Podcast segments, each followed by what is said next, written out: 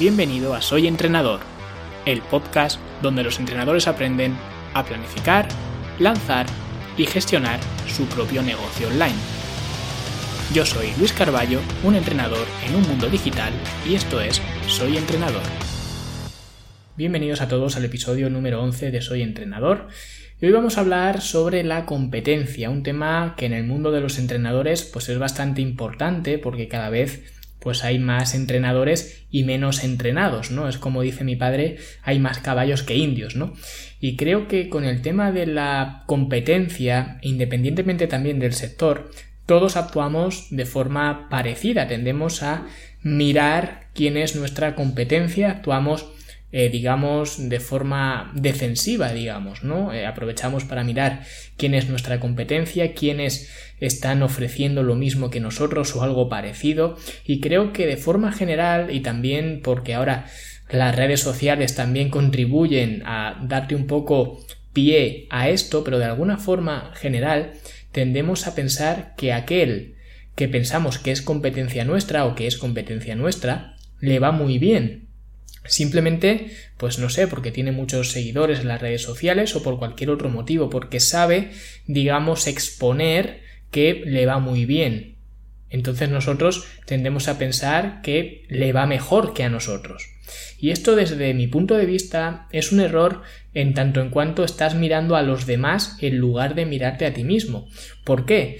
Eh, bueno, pues es sencillo porque lo que hagan los demás tú no lo puedes controlar. Tú no puedes controlar si el de al lado tiene más clientes eh, o gana más dinero que tú. De hecho, como digo, ni siquiera lo vas a saber. Como mucho lo vas a poder suponer o lo vas a intuir, pero nunca vas a tener la certeza.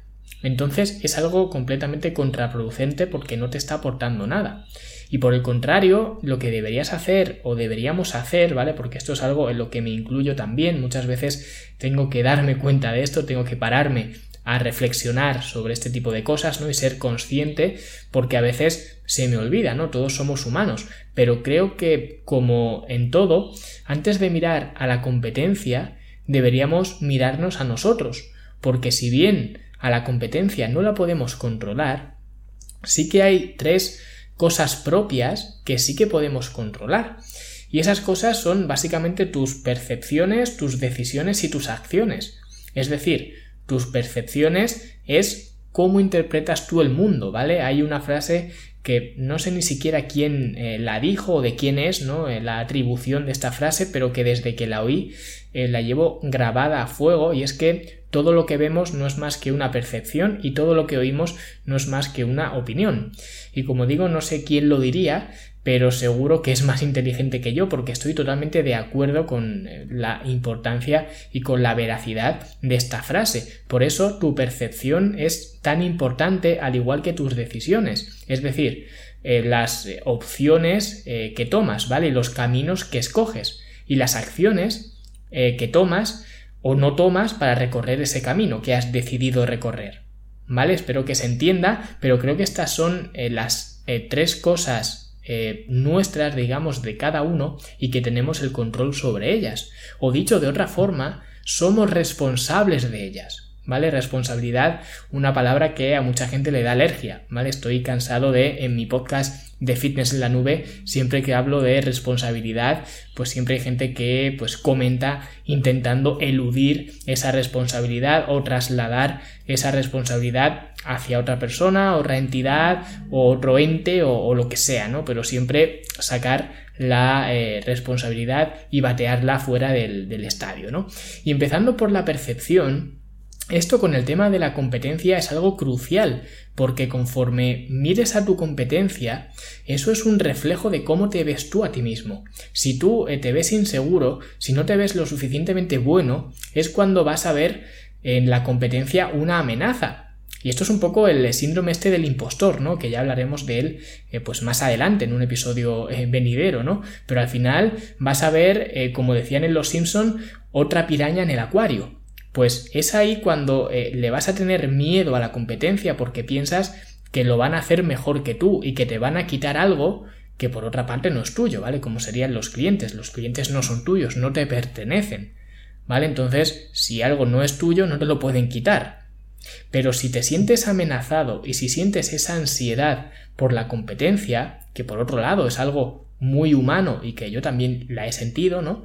Para que nos vamos a engañar, pero cuando lo analizas y te das cuenta de que esa ansiedad solo es el reflejo de tu inseguridad, de lo que eh, tú piensas sobre ti, porque tú cuando confías en ti mismo no necesitas esa eh, validación externa, ¿vale? Esto es como tu estado físico. Y aquí también me duele un poco decirlo, pero especialmente en el mundo del fitness, que es el que más eh, conozco, esto es un pozo de inseguridades, empezando por muchísimos entrenadores que pecan de esa inseguridad, empezando por su estado físico. Porque aunque tú veas a un entrenador o a una persona que está genial físicamente, que está, que parece perfecta, ¿vale? Que la ves, que parece esculpida por los propios ángeles, ¿no? Pues ellos aún así no se ven bien frente al espejo. Tienen esa distorsión de la realidad. Así que eh, siempre tienen que estar dependiendo de otros que les digan lo guapos que son, lo musculosos que están, lo fantásticos o lo fantásticas y divinos y divinas que son y demás. Y esto lo he dicho muchas veces, la industria del fitness es una industria llena de eh, inseguridades y complejos. Y a menudo el que más alto llega, entendiéndose por más alto el profesional de la industria, más inseguridades y más complejos tiene. Por tanto, es normal que arrastren luego esta inseguridad al mundo más empresarial que es un mundo más complejo y más desconocido que simplemente quitarse la camiseta delante de, unos cuantos desconocidos en la playa, por ejemplo. Y esto ya digo, lo llevo viendo años, incluso ya podríamos decir que una década, o más de una década entera. Porque nosotros, eh, cuando empezábamos a entrenar y demás, teníamos un amigo que era uno de los que mejor físico tenía. ¿Vale? De hecho, se rompía los cuernos casi literalmente para mejorar su cuerpo porque genéticamente pues tampoco era muy dotado, ¿vale? Pues como muchos de nosotros, ¿no?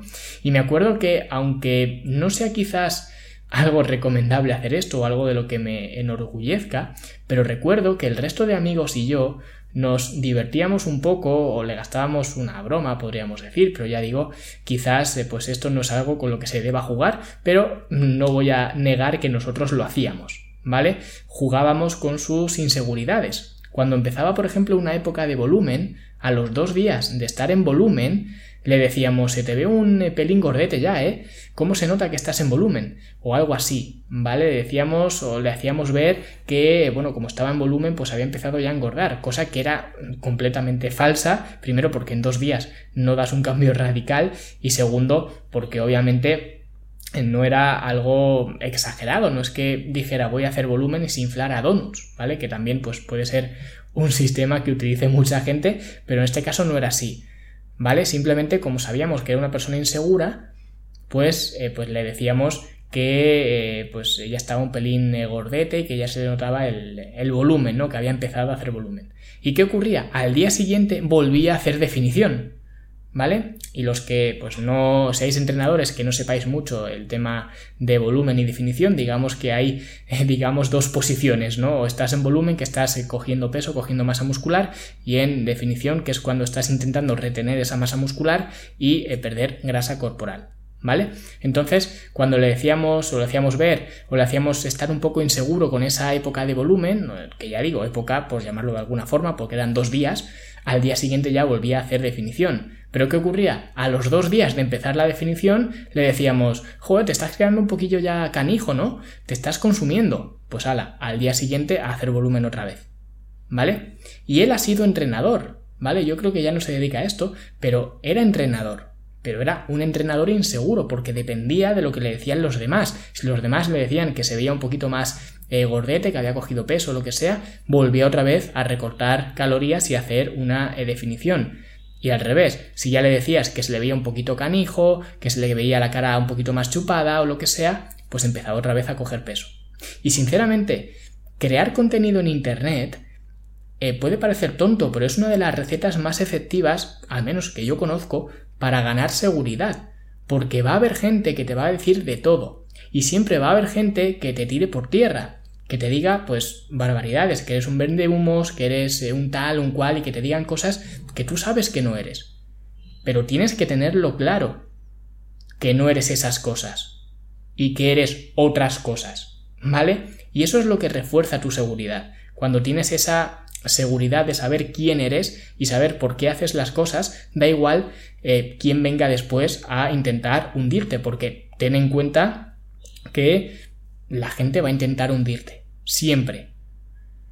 Y una de dos, o esas cosas que intenta hacerte la gente para hundirte, o bien refuerza tu seguridad, o consiguen hundirte definitivamente. Así que lo primero, si la competencia te incomoda, eso es una señal de que tienes que empezar a trabajar en ti mismo. Porque la competencia no se va a ir, ¿vale? No puedes decirle, eh, bueno, pues ahora no te junto y que desaparezca, ¿vale? No es un niño pequeño con el que no te quieras juntar. Y esa es una de las eh, ventajas que tiene además la competencia, que te hace ser mejor, que te obliga a ser mejor a ser mejor en marketing, a ofrecer un mejor servicio, a preocuparte más eh, por tus clientes.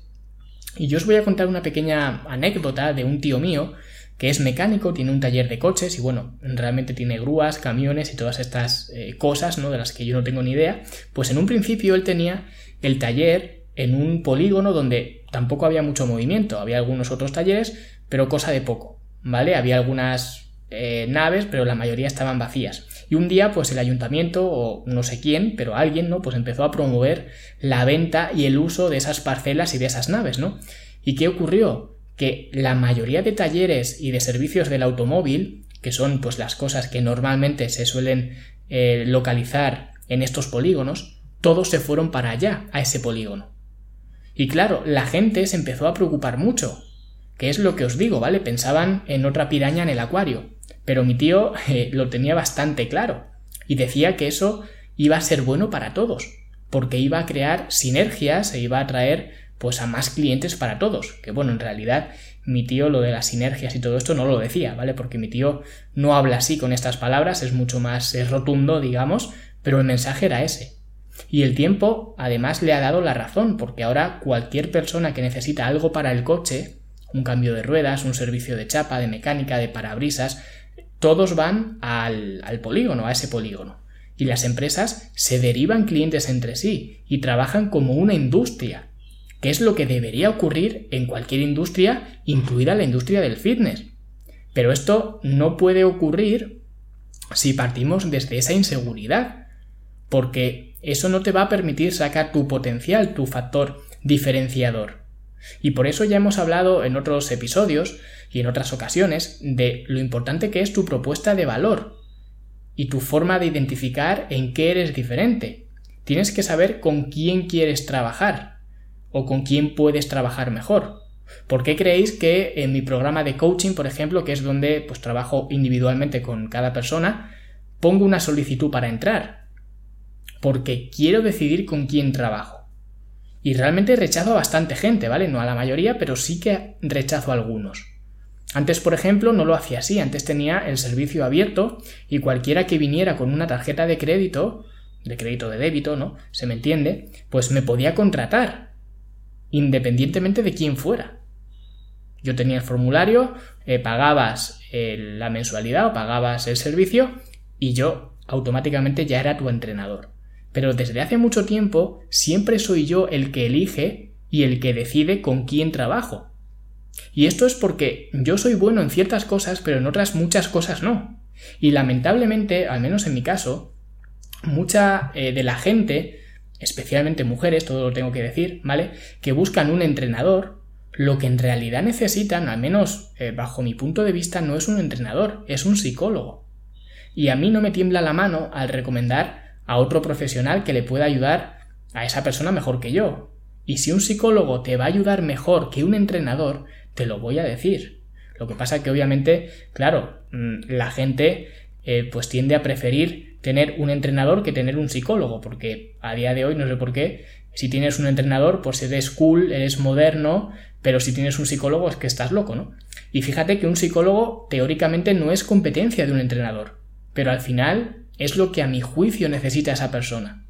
El problema es que cuando yo rechazo esa solicitud, la persona, en lugar de acudir a un psicólogo, acude a otro entrenador, por lo que digo, porque pues eh, nos cuesta mucho eh, dejarnos eh, llevar y realmente pues trabajar con un profesional que realmente nos pueda ayudar. Preferimos trabajar con el profesional que la gente va a pensar que es cool, que está guay y que, y que bueno, que tienes un entrenador y que eso te da caché, ¿no? Entonces esa persona, cuando yo la rechazo, lo que va a hacer automáticamente va a ser acudir a otro entrenador. Y este sí, por miedo e inseguridad de no decir que no para no perder a ese cliente, decide coger a ese cliente, que no es lo que necesita. Pero aún así lo coge, como digo, llevado por ese miedo y esa inseguridad. Por eso antes de mirar a la competencia es importante mirarnos a nosotros y tener bastante claro a quién podemos ayudar y a quién no y aprovechar esa competencia para realmente crear una industria que merezca la pena, como se ha hecho en este polígono del automóvil, como digo, ¿vale? Y una industria donde los entrenadores no pensemos que somos pirañas y nos devoremos unos a otros, sino que creemos esas